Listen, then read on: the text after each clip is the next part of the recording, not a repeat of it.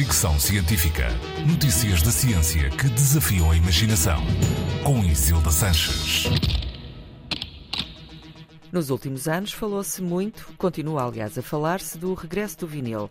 Os velhos discos que pareciam estar destinados a tornar-se obsoletos nos anos 90 são hoje, afinal, um objeto muito cobiçado, mesmo por quem não tem prato de giradiscos em casa.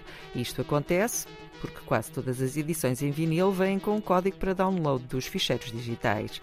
Este interesse renovado pelo formato, obviamente, gera preocupações ambientais. Os discos de vinil são feitos de PVC, um derivado do petróleo, considerado um dos plásticos com maior impacto ambiental. Para tentar salvar o formato e ao mesmo tempo ajudar a salvar o planeta, uma empresa britânica chamada Evolution Music criou um bioplástico que pode ser usado para prensar discos e inclui amido e açúcar na composição.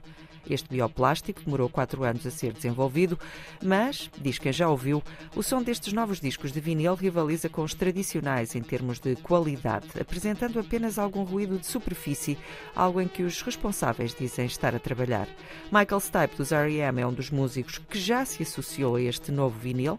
O disco de apresentação do formato, da Evolution Music, tem uma canção sua produzida por Brian Eno. Nesta questão do vinil versus digital, pensa-se muitas vezes que o digital não polui, mas esquecemos-nos que os servidores onde a música está alojada ocupam espaço e gastam energia. E tendo em conta a quantidade de servidores e música existentes atualmente, há especialistas que acreditam que muito em breve deverão ser taxados pelos danos ambientais que provocam e que são efetivos. A divulgação e consumo de música também deve ter preocupações ambientais. Fricção científica.